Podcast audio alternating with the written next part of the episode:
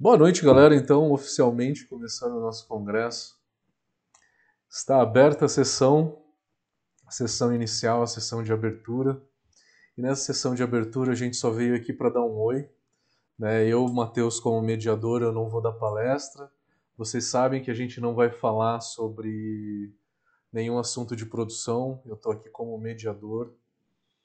E nessa sessão de abertura dura apenas 20 minutos, onde que eu e a Nadine vamos né, só dar uma introdução ao, ao, nosso congresso. E começando, né, contando uma história de onde que surgiu essa ideia. Eu tava ali, eu, eu tô morando em Campos do Jordão há alguns dias, né, fugindo um pouco da capital aqui, saindo um pouco de São Paulo por conta dessa pandemia. E eu tava um dia, eu saio para caminhar de vez em quando, aí eu tava pensando, fala, gente, o que, a gente pode fazer para ajudar esse mercado a, a sair dessa crise? Falei, putz, eu queria conhecer, eu queria ser um belo um especialista de vendas e de finanças para poder dar uma fórmula mágica para vocês. Falei, talvez não seja a hora de a gente unir os melhores profissionais desse mercado para trazer para vocês as melhores dicas que a gente possa dar, enfim, né? Essa foi a ideia do congresso.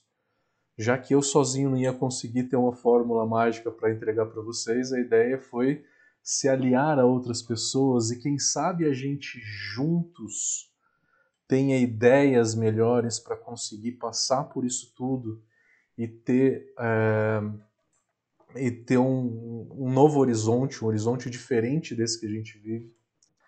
Daí surgiu a ideia né, de falar com o pessoal da Abracerva, que de pronto, né, falei primeiro com a Nadine, que eu já conheço há um tempo.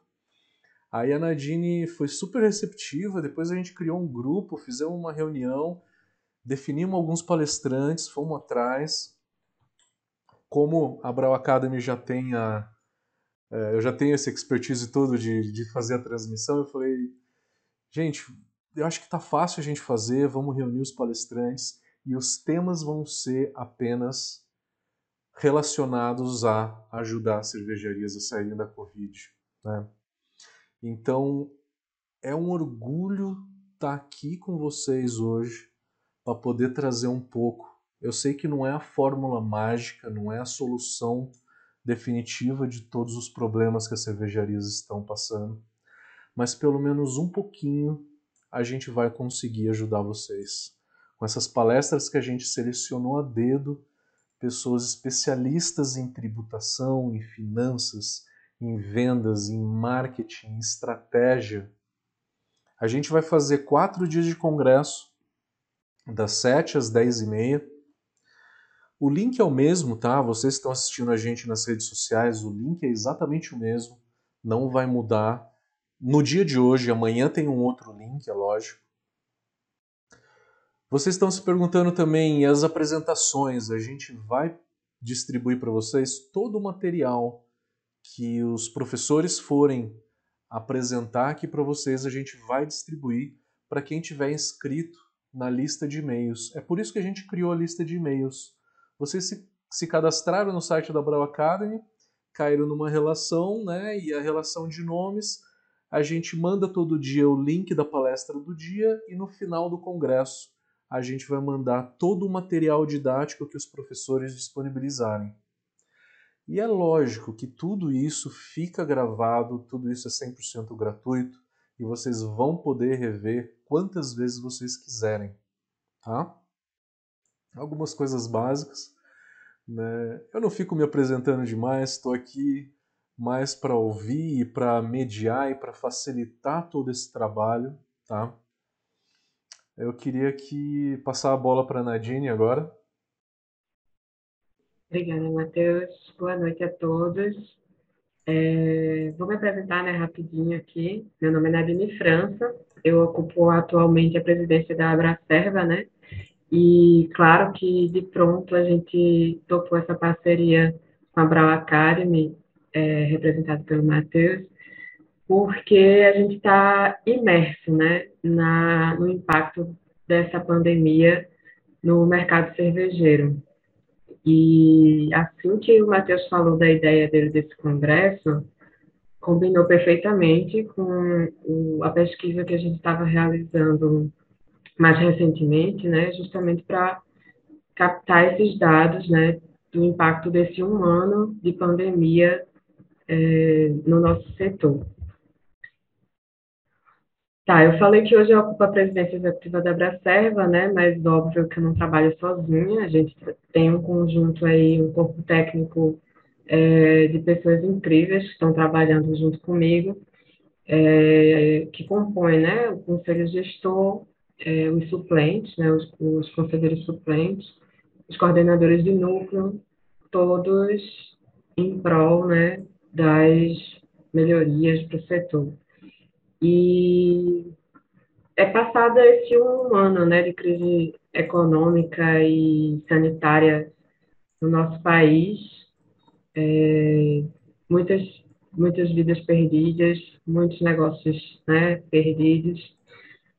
E no nosso nicho, a gente tem lutado né, para sobreviver, mas não é só isso né, que a gente quer para o nosso setor. O, o anuário de 2020 do Ministério da Agricultura e Pecuária apontou ainda um crescimento né, na, nas cervejarias com planta registradas no Brasil. Mas o que isso significa de verdade? Né? O quão saudável está o nosso setor? Esses dados a gente só vai saber mais profundamente, né? Com a apresentação que Jairo vai fazer daqui a pouco, com os dados que vai, vão sair no censo que a gente está é, em, em, percurso agora, né, no momento de captação de dados junto com o SEBRAE, que eu vou falar mais um pouquinho daqui a pouco. Então, a gente tem, tem é, acho que esses dados de crescimento apontaram um pingo de esperança, né, assim, mas como associação a gente tem bem o pé no chão, né, para saber que precisa ter base, né, precisa ter é, apoio nesses negócios para que eles sobrevivam, ainda mais nesse momento. Então, os, os pilares né, que, é, que a gente propôs como gestão é, em relação a apoiar de forma contínua né, os negócios na parte estratégica, é, na parte de conhecimento mesmo e na luta né, para que a gente tenha uma tributação mais justa para o nosso setor, seguem a todo vapor. Né? É, os, o, o, os dados dessa pesquisa no, do, que, que o Jairo vai apresentar, né, que foi feita em conjunto com o núcleo tributário, elas vão servir justamente de embasamento para que a gente é, tenha mais argumentos nas batalhas estaduais. Né? A gente teve uma vitória no Rio de Janeiro, é, na exclusão da ST né, para as microcervejarias, mas isso precisa ser replicado. Né? Outros estados precisam ter esse, essa justiça tributária também. E para isso a gente precisa de uma articulação regional muito forte. É, para esse, esses dados, é, além dos dados, né, tem um trabalho profundo do núcleo tributário para embasar esses, esses argumentos sobre o impacto disso, tanto para o Estado quanto para as cervejarias. O, o núcleo acadêmico também vem trabalhando bastante, né? Acho que vocês puderam acompanhar a criação de alguns cursos e a continuidade de alguns cursos da gestão anterior com valores acessíveis também, né? Para que a gente dê esse apoio para o desenvolvimento de forma é, sustentável, né? Dos negócios cervejeiros. Esse congresso faz parte desse projeto da nossa gestão, né? De valorizar é, sempre que puder conhecimento acadêmico. E, e aí, assim, né, eu posso falar da da criação do, da segunda edição do Censo, que também é, um, é uma articulação do núcleo acadêmico, né, em conjunto com o SEBRAE. É, esses estudos que, que trazem esses dados para a gente são fundamentais, assim, é, é, é, o que, é o que nos pode dar poder né, para respaldar a, as estratégias que a gente vai usar é, na tomada de decisão da associação, mas não só dela. Né? É, outros agentes do mercado também é, se, alimentam desses dados. Né? A gente precisa disso para processos políticos, estratégia de atuação da associação, dos negócios. Então, é, é isso que traz a, a inteligência para o mercado, né? Por mais que a gente tenha um mercado novo, né, recente, não tem tantos dados e estudos assim, é justamente a valorização desse tipo de pesquisa que vão trazer é, futuro, né, para o nosso mercado. E, e, isso a gente não faz sozinho, né? O censo a gente está fazendo junto com o Sebrae, é, as discussões tributárias a gente tem um trabalho em conjunto com a Serve Brasil, com o escritório que trabalha com eles, com a Ronda Tá. É, além disso, o, a diretoria jurídica também está é, tá trabalhando bastante em prol do nosso setor.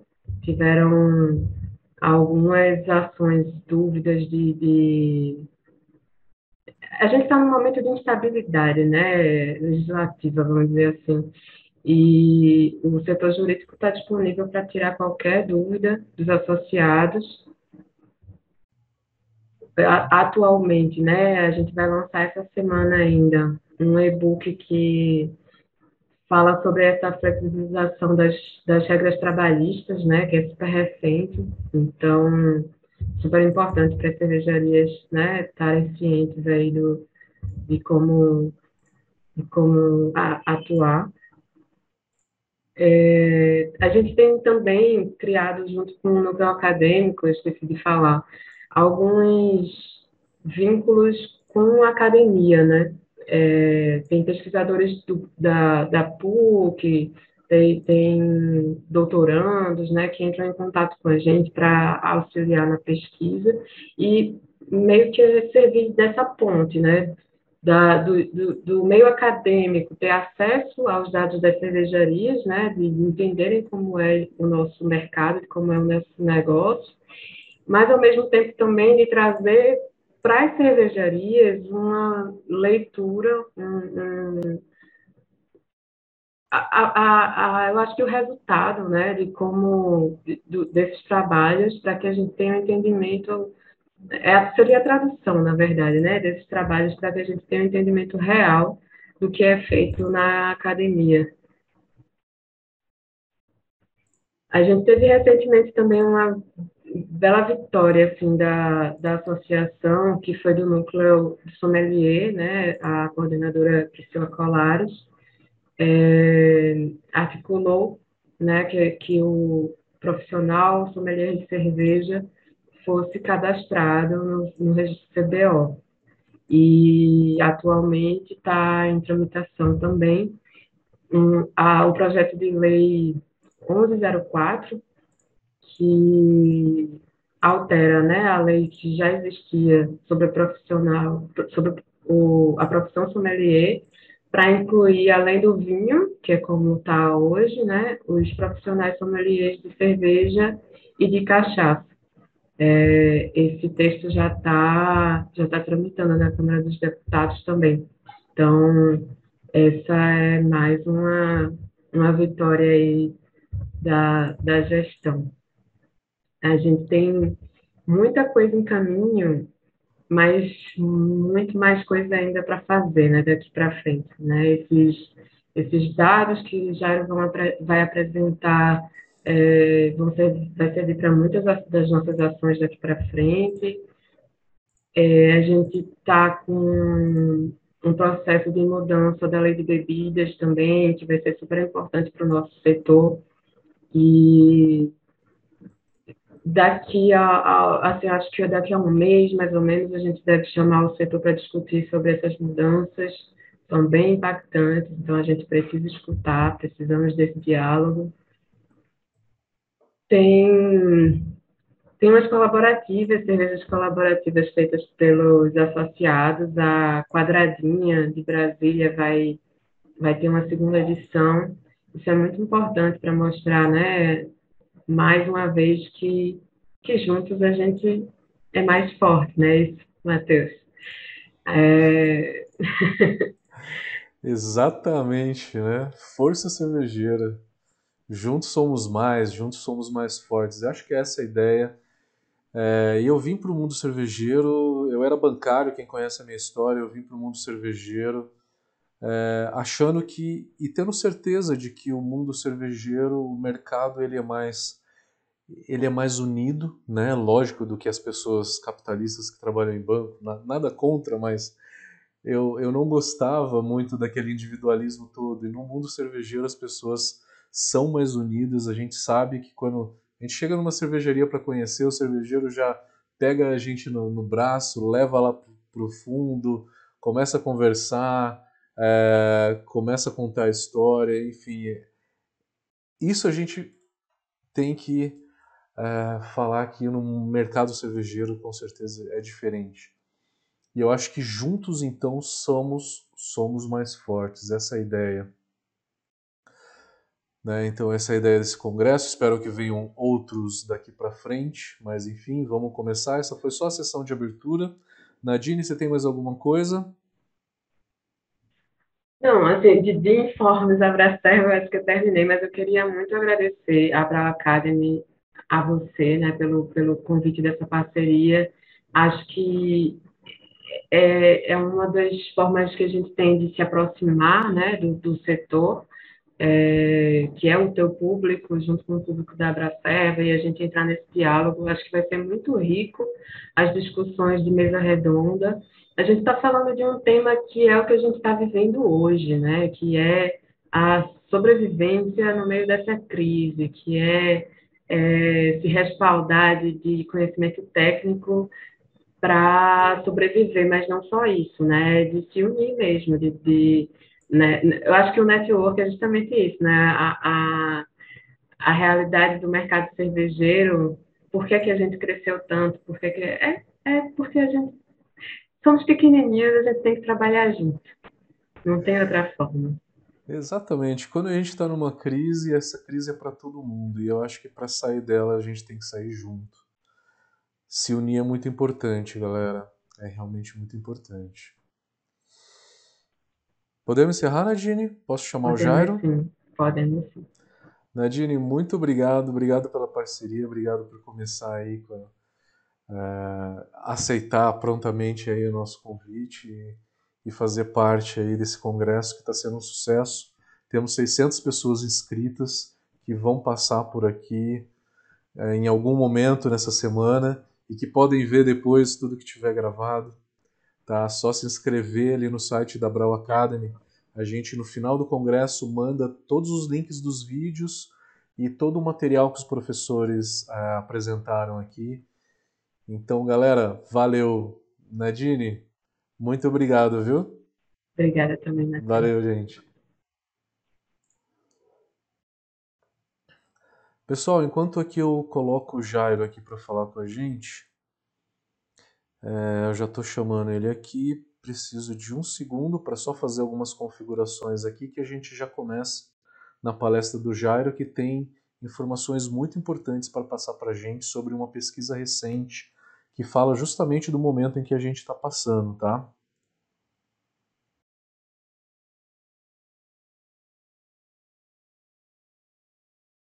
Só tentando configurar aqui, pessoal, mais um pouquinho, tá? Esperando o próximo palestrante, que a gente está fazendo tudo no Zoom. Né? Eu faço a reunião no Zoom, pego a imagem, som do pessoal e depois transmito aqui através de nossas redes.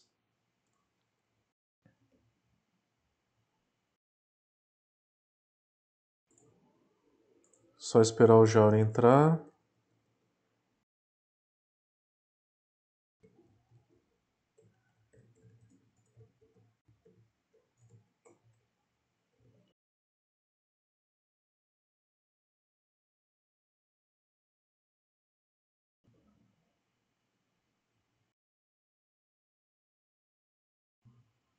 Jairo tá por aí, eu não tô vendo o teu vídeo.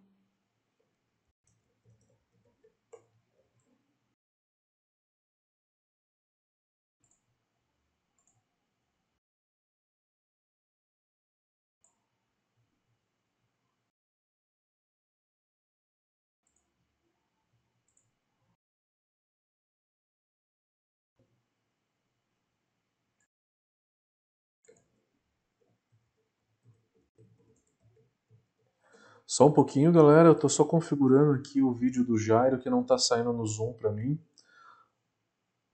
Ele saiu e entrou de novo. Vamos ver se agora eu consigo capturar, tá?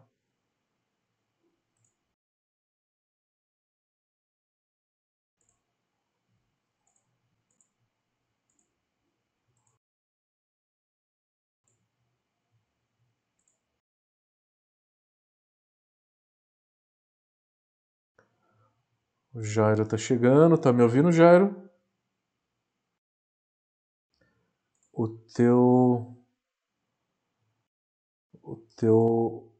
Tá mudo o teu, teu fone, Jairo? Tava mudo. Tava mudo. E agora, me escuta? Agora tô te ouvindo. Deixa eu só trans... colocar a tua imagem aqui. Eu só ia pedir um, um favor. Você, é, eu tô com dois logins porque a apresentação está no computador e eu estou com um problema no microfone. Aí eu quero deixar essa aqui que você está me ouvindo, deixa só o fone e a imagem do outro que eu, que eu dou share screen, entendeu? Tá aqui, tá todo mundo vendo a tua imagem já, já Já tá ao vivo. Pronto.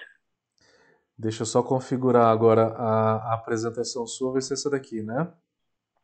Isso, que eu acabei de colocar na tela. Tá, só um segundo que eu preciso configurar a apresentação para aparecer certinho. Espera só um pouquinho, galera.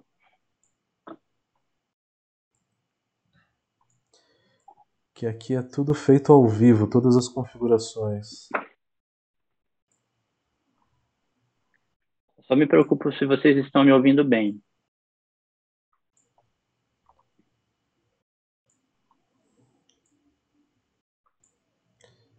Vamos ver se o pessoal.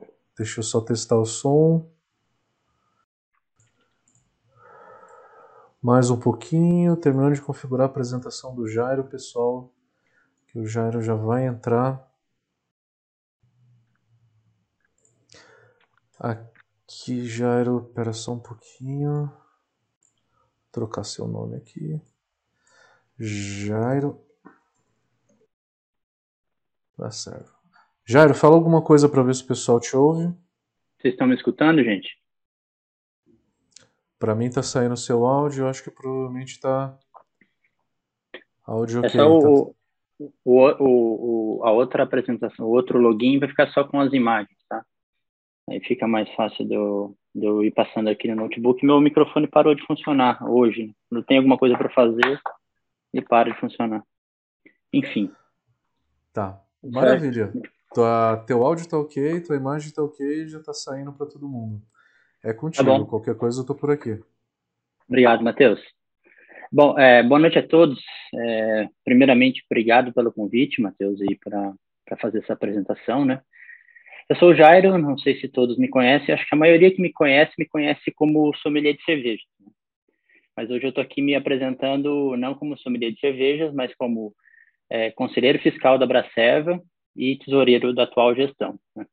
Também tem formação como engenheiro, uh, com MBA em gestão empresarial e, e, e experiência em grandes empreendimentos. Tá? Então, eu acabei caindo uh, nessa pesquisa, arrumando essa pesquisa pela minha, minha, facilidade em trabalhar com Excel. Então, acabou que eu, que eu fiquei encarregado de tratar esses dados da pesquisa. Tá? Então, vou, vou seguir aqui para a gente não perder muito tempo e para não estourar o tempo e passar para o tempo da Beth, tá? Então, vamos lá. Qual que é o intuito, né? Qual que é o objeto e objetivo da pesquisa, né?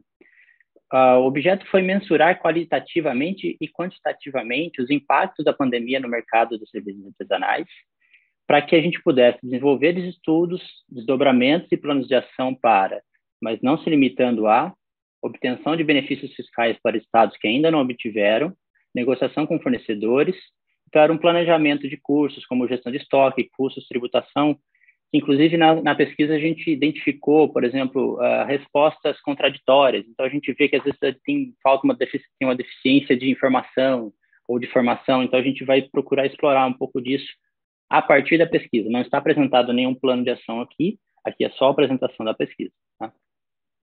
Então, vamos, vamos seguir aqui. Primeiro, vamos falar do universo da pesquisa. Né? Uh, foram 125 respostas, tá? sendo que grande parte dessas respostas vieram de cervejarias, 61 cervejarias responderam, 49% total. Se a gente considerar a Brewpub também como produz cerveja e tem fábrica, né, seriam mais 20 unidades, então a gente tem um universo aí de aproximadamente 55%, 65% das respostas sendo de cervejarias. Né? E uh, depois seguindo de ciganas, 21%, Aí PDV, restaurantes, shoppings e lojas, eu acabei agrupando para facilitar a apresentação, 9%, e outros negócios, 4%, distribuidor, tiveram dois distribuidores, 2% do total da pesquisa. Tá?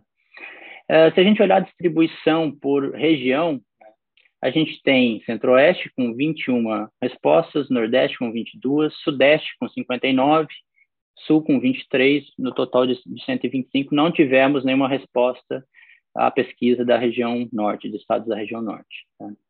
Aí eu fiz um comparativo, aproveitei que saiu o, o anuário, né, saiu na última sexta-feira, eu estava com os dados de 2019, já atualizei para 2020. Né? Do total de cervejarias, que seria o foco, uh, o core business, né, que a gente está falando de, dessa pesquisa, uh, tivemos 13% das, das cervejarias do Centro-Oeste respondendo, 15% do Nordeste, 7% do Sudeste, 2% do Sul e 6% do total dessas quatro regiões, à exceção da, da região Norte, que tem 25 cervejarias que não estão, não teve nenhuma resposta. Então, se a gente comparar esse universo, né, a, gente, a gente tem 81 cervejarias é, respondendo, sobre um total de 1.383, atualizado pelo, pelos dados de sexta-feira, o que corresponde a aproximadamente 6%. Dentro desse universo, a gente foi comparar também ver quanto dos associados responderam essa, esse questionamento. Então, 81 de 221 associados hoje, sendo adimplentes ou inadimplentes, independentemente de, de, do status da associação, mas cervejarias que estão dentro da Braceva, quase 37% das cervejarias responderam à pesquisa. E falando aí de representatividade da Braceva sobre um total de cervejarias, a gente está falando que a Braceva representa hoje em torno de 16 das cervejarias. Ela representa as cervejarias, mas hoje tem associados 16%. Acho melhor colocar dessa forma. Tá? Uh, o número do mapa é importante colocar também que ele não ele não uh, leva em consideração cigano, tá? Ele não não coloca não considera, não conta cigano como como sendo cervejaria. Tá? Isso é pelo método deles. Vamos seguir então a parte de enquadramento tributário, isso é importantíssimo, essa resposta, até para a gente pensar em ações, né? Como, como desenvolver, dobrar ações a partir dessa, dessa pesquisa. Né? A gente tem é, 3% do total sendo lucro presumido, 2% real, praticamente a totalidade dos, das cervejarias e dos participantes da pesquisa que responderam, 94%, estão no, enquadrados no Simples Nacional. É legal colocar que no último censo do Sebrae Abracerva, de 2019, é, em torno de 85% dessas das cervejarias estavam enquadradas no Simples Nacional. Tá? Vou seguir aqui. Aí vamos para os resultados das, das, dos questionamentos. A grande parte dos, dos dados eu simplesmente é, peguei o dado, padronizei uma ou outra resposta que tinha, tinha, tinha agrupamentos que eram similares. Pouquíssima coisa eu tive interferência, tive que tratar alguns dados que, tipo, na pesquisa de canais, que eles extrapolavam 100% ou faltava uh, menos de 100%, então eu tive que ajustar algumas coisas, fazer uma proporção, mas eu acredito que isso não, não prejudicou o resultado final. Alguns outros dados que tinham algumas contradições eu deixei justamente para destacar. Então vamos lá. É, primeira coisa foi a pergunta de antes é, antes e depois é, é, é, complicado falar, né? Porque a gente está durante a pandemia. Né? É, então, qual foi, qual foi a variação? Qual era, qual era a carga de, de, trabalha, de trabalhadores antes e a carga, a gente falar durante a pandemia, né? A gente teve uma variação de empregos diretos, né? Deixa eu pegar o, apontador aqui, fica mais fácil. Então, a gente tem, no, no geral, uma perda de empregos de em torno de 35%, isso com dados de fevereiro, não, não são quando foi respondida a pesquisa, né, comecinho de março, com uma distribuição aí mais acentuada para o sul, é, sudeste em torno da, próximo da média e centro-oeste e nordeste um pouco menores do que a média geral. E se a gente olhar agora é, por tipo de negócio, né, cervejaria, brewpub, PDVs, outros negócios, ciganos, distribuidores, no total geral de 35%, a gente tem um destaque grande aqui nos brewpubs tiveram uma, uma redução significativa de mão de obra direta.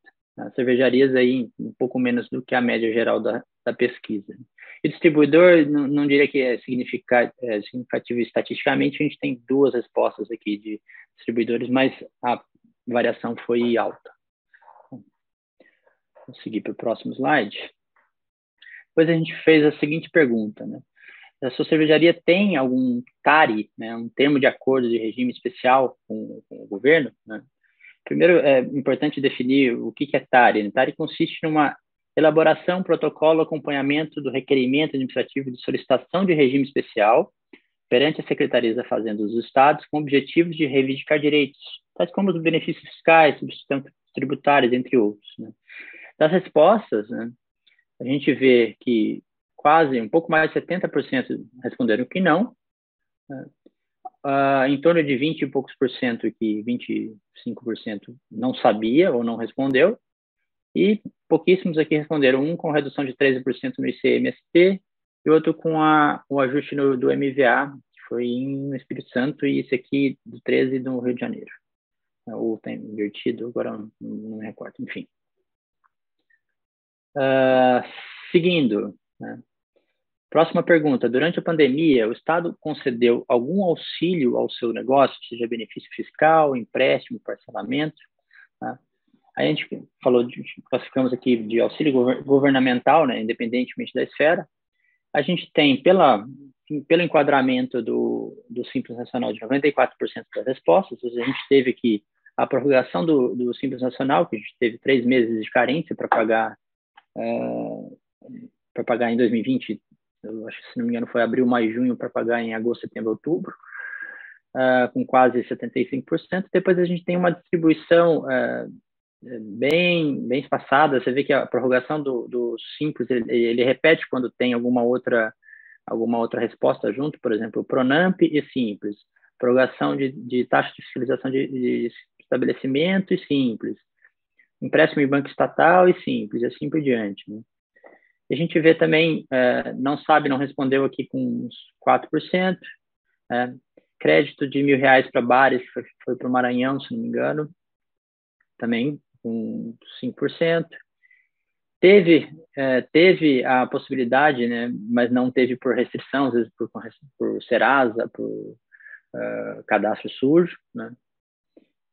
Uh, que mais? E prorrogação de simples também com redução de jornada de salário, que foi a MP 936, se não estou enganado.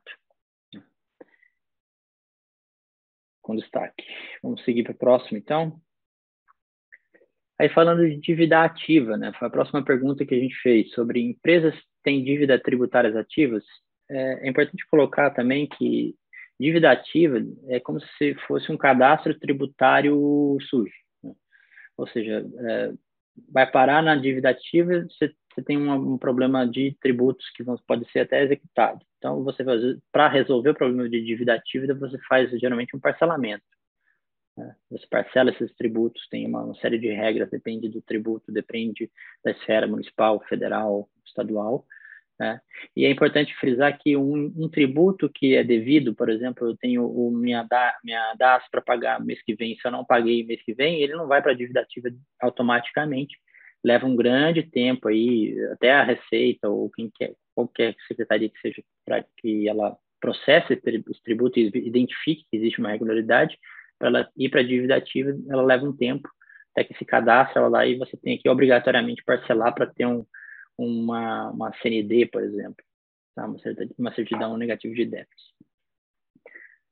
Uh, seguindo, então, sua empresa tem dívidas tributárias ativas, né? Grande parte das respostas, né? 74%, que um azul, eu só coloquei o percentual no, no não, no sim, 74% não tem, né? Mas desses 26% que a gente distribuiu aqui por tipo de negócio, vendo aqui 28% de cervejaria, 40% outros negócios, 10% para pubs, eles têm dívida ativa. E se a resposta fosse positiva dessa pergunta, a sua empresa está cumprindo o acordo, ou seja, quando a gente fala de acordo, a gente já está falando do parcelamento em cima. É, chegamos aqui num total de 44%, ou seja, quase metade do, do público não está cumprindo o acordo, ou seja, vai incorrer e vai voltar para a dívida ativa. Assim que o parcelamento ele tem uma regra, né? Depende do parcelamento, mas você pode é, você pode perdê-lo, né? Depois de duas, três, quatro parcelas não pagas, dependendo do parcelamento, você acaba por perdê-lo. Então isso é um risco para um risco tributário para essas essas esses 44%. E você, quando perde, você tem o direito de refazê-lo, mas acaba que as entradas acabam sendo maiores. Quanto mais você perde o parcelamento, tem que refazê-lo, você tem que dar mais entrada. Né? Essa é, costuma ser a regra. Seguindo, próximo slide da pesquisa, né? Durante a pandemia, você teve dificuldades financeiras que o impediram de cumprir as suas obrigações tributárias? Aí vale parcelamento, vale tributos correntes. Né? A gente teve aqui com 62%. Né? Aí nós estamos falando só de parcelamento, estamos falando de 62% das cervejarias, do, dos, dos, empreendimentos que responderam à pesquisa, disseram que sim, né? sendo aí distribuído aí por tipo de negócio, cervejaria 66%, cigano 54%, Brewpub 60%, então a gente tem aqui em linha com a média, PDVs com mais, com mais é, ênfase, né, e faz sentido, até porque foi a primeira ponta ali que, que sofreu, né, pelo fechamento de fato, distribuidores com 100%, outros negócios 40%. Aí falando do parcelamento tributário ativo, né? Qual tipo de parcelamento tributário ativo se tinha, né? dos 50% responderam não, outros 25% responderam que não, eh, não responderam, desculpa. E aí a gente tem Simples Nacional, ICM, ISS, Sim Municipal, das PiscoFins, que acaba sendo o federal, e, o, e os DAS é o Simples, não especificou, então bem distribuído, mas com grande ênfase aqui dos que responderam não Simples Nacional. Sua empresa teve rompido algum acordo de parcelamento e qual? Né? As que não tiveram, não responderam. Algumas responderam como, até circulei aqui, como dívidas privadas, Pronamp e outros trabalhistas. Essa, essas três eu deixei a resposta, mas de fato não caberia aqui porque não eram parcelamentos é, que envolviam tributos. Né? Eu deixei para simples informação. Você vê que te, teve aí é, Simples Nacional ou todos, né? a gente teve diversas respostas aqui como todos também, é, mas eu deixei essas para é, contextualizar aqui o cenário de dificuldade de caixa e capital de giro. Seguindo, a próxima pergunta da pesquisa: se o Estado concede algum benefício fiscal para as microcervejarias? A gente tem aqui distribuído aqui por estado, não mais por região, achei mais interessante colocar assim. É, e eu chamo a atenção para esse caso específico, né? Espírito Santo está como não em azul, não sabe, não respondeu, e sim. Teoricamente, se a gente tiver no mesmo enquadramento tributário que grande parte está, eu não deveria ter essa essa essa distribuição. Então, às vezes pode ser quem respondeu a pergunta não não de fato achava que não, mas poderia ter ou não sabia, enfim mas a gente tem aqui é, distribuído, a gente vê os barras azuis aqui, ó, Ceará, Ceará não, Mato Grosso não, Sergipe não, então a gente vê é, Rio Grande do Norte não, então são potenciais que a gente pode buscar é, para negociar com os estados para buscar algum tipo de benefício a partir dessa pesquisa. Vou seguir para o próximo. Durante a pandemia, sua empresa teve prejuízo com estoques?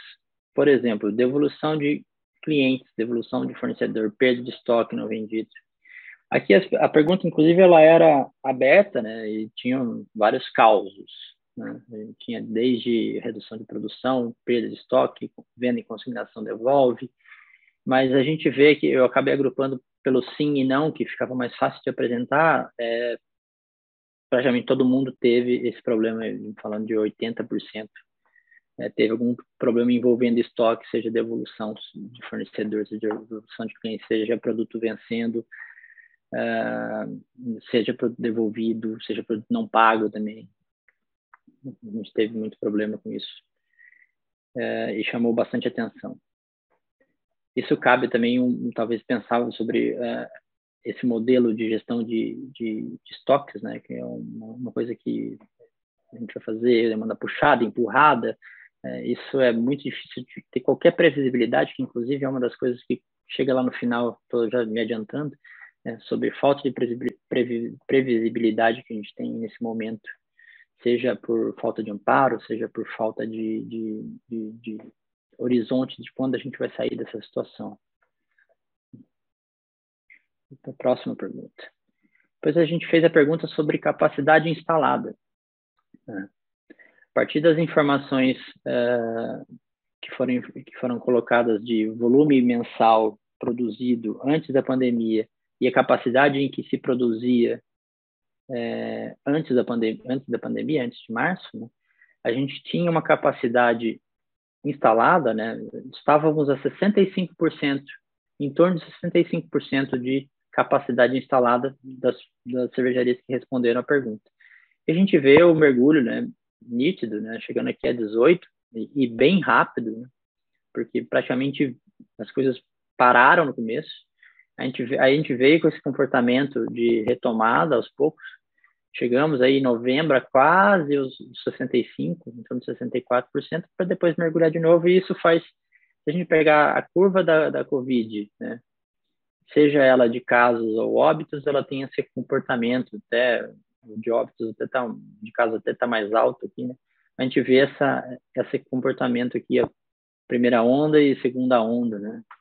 Afetando diretamente a capacidade instalada, de, utilizada, né?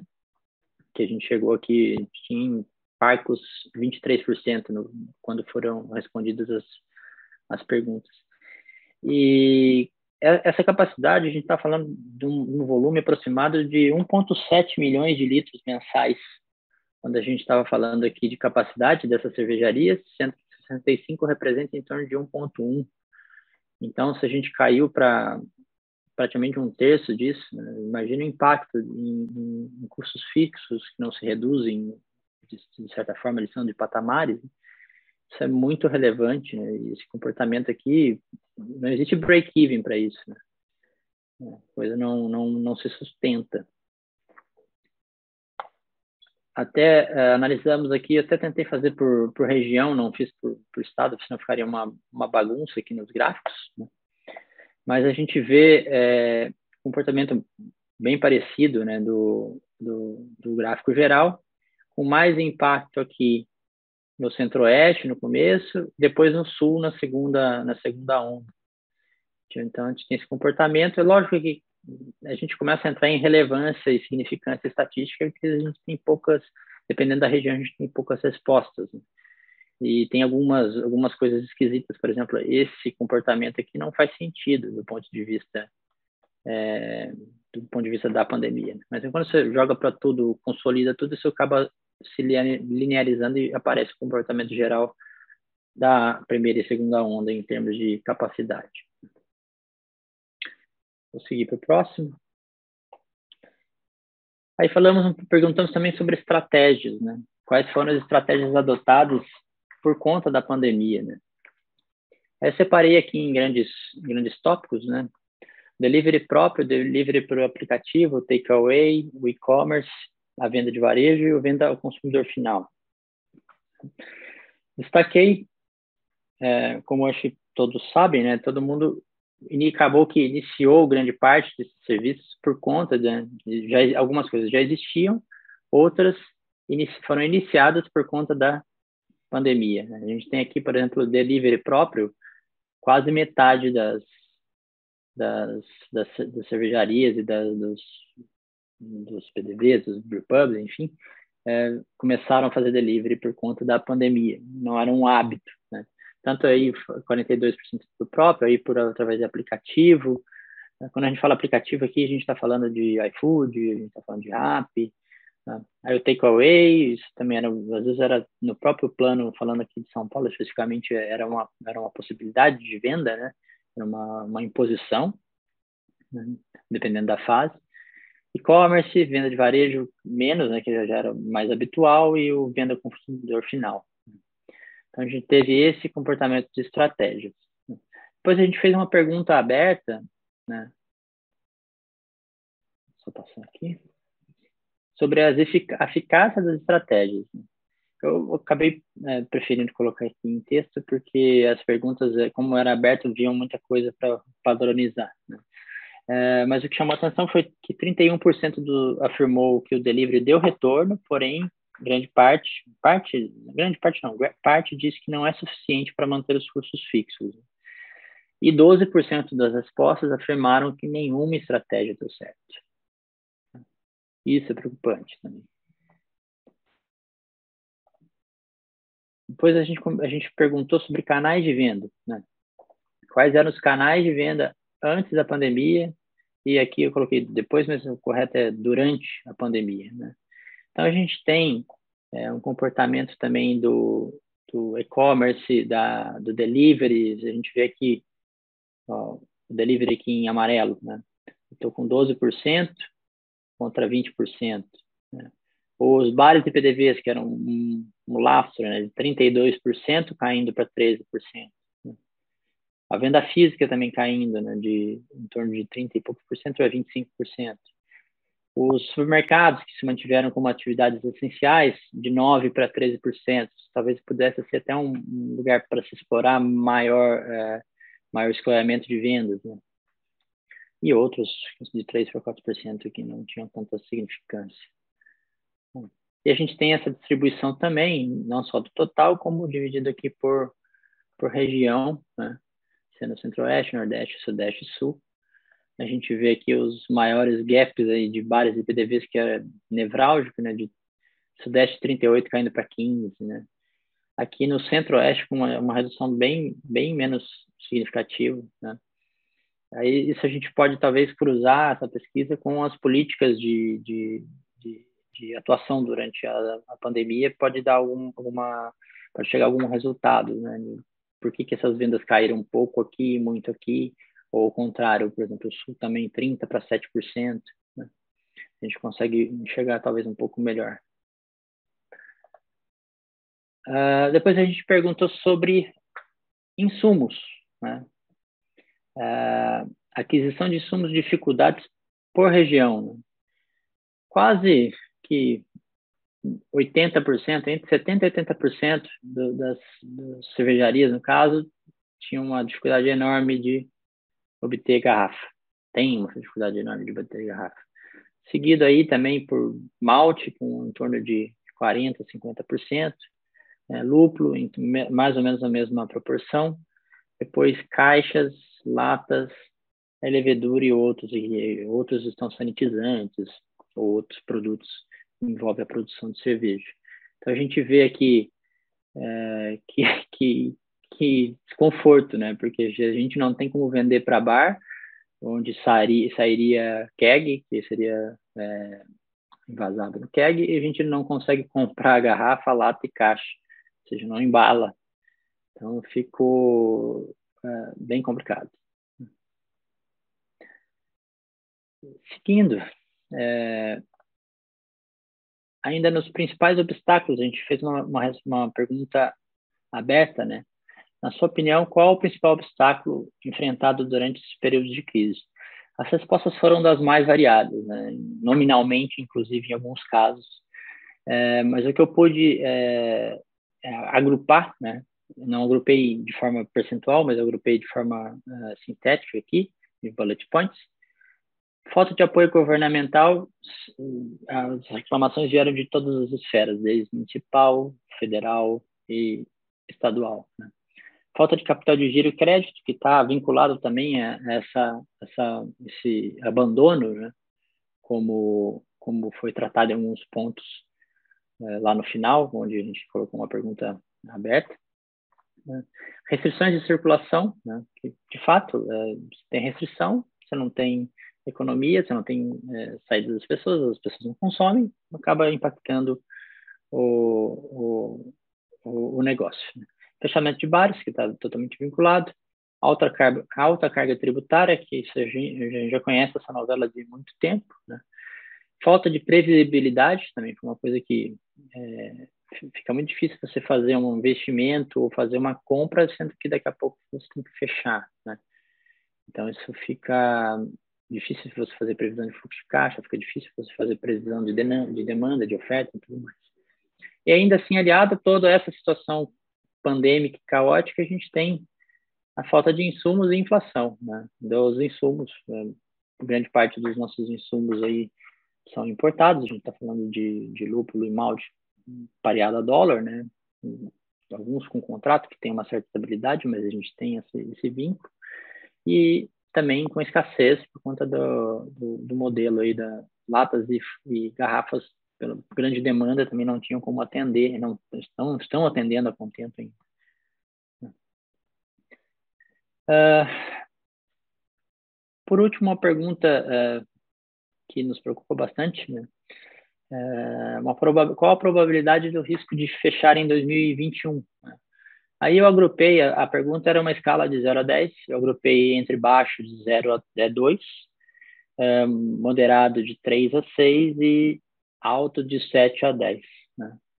E aí a gente vê esse comportamento aqui, é, 24% do total dos negócios que re responderam a pergunta tem um risco alto de fechar em 2021 e se eu, se eu, se eu somar aqui com o moderado, 41 mais 24, estou falando de 65% daquelas 125, uh, daqueles 125 empreendimentos que responderam a, a pesquisa, tem um risco aí de moderado a alto de fechar, isso distribuído aí no sul com mais ênfase, né, sudeste com menos, né, falando dos riscos altos, né, e aí o restante em torno da média aqui, centro-oeste e nordeste em torno da média, se comportando como uma média.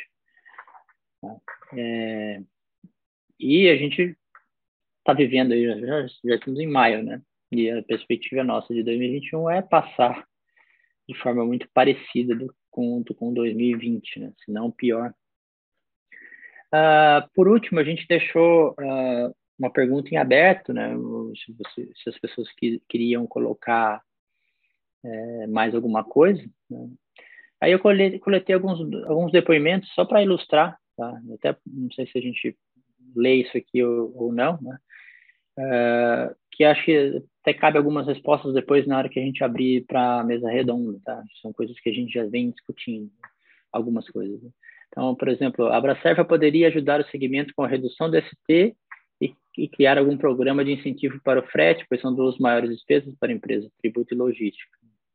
Precisamos urgentemente de uma linha de crédito com taxas competitivas para ajudar o fluxo de caixa, além de financiamento para aquisição de equipamentos. Aí, todos os planos de crescimento de 2021 foram adiados, de 2020 foram adiados para 2021, agora estão sendo adiados para 2022. Na meta é sobreviver. Acredito que, como foi citado acima, a falta de planejamento do governo acaba com toda a dinâmica da empresa. Hoje não tem como fazer um empréstimo para salvar a empresa e dar a certeza que daqui a seis meses consigo iniciar o pagamento do mesmo. Falta de planejamento afeta também o fluxo de caixa, onde geralmente compramos matéria-prima com antecedência para a produção, e depois temos o fechamento de bares e restaurantes. Essa conta fica para, para pagarmos no momento de menor entrada. Aí, essa pessoa preferiu ficar alguns meses fechado para do que ficar nesse abre e fecha. Aí tem mais alguns outros depoimentos, mas eu não sei se aí eles envolvem um pouco de uh, algumas alguns desabafos, né? e é compreensível, né, em, ter, em termos de do, do, caos que a gente tem vivido, né? Mas acho que nem vale nem valeria a pena aqui eu ficar discorrendo sobre. Uh, Matheus, eu até vou colocar depois eu, eu, essa apresentação, vou colocar à disposição da, das pessoas que, que quiserem, tá? Uh, eu posso mandar a apresentação, uh, também posso mandar o banco de dados em Excel que a gente fez, que, que a gente usou para fazer a, os gráficos e tudo mais, até pela lei de proteção de dados, não tem nome, não tem telefone, não tem nada, então não dá para identificar quem respondeu. Tá? Eu não sei quem respondeu. Então, isso é, é, é, é uma coisa que, se as pessoas quiserem consultar, né, tem mais informações lá. Acho que, da minha parte, era isso. Tá? Então, obrigado. Se tiverem dúvidas, para me contatar pelo e-mail, jairopn.com.br ou pelo Instagram aqui, arroba jairopn. Maravilha, maravilha, pessoal. Jairo, acabou então? Acabamos. Acabou. A gente te vê então na, na mesa redonda. Combinado? Combinado. Obrigado. Muito obrigado, é. Jairo. Um abraço. Um abraço.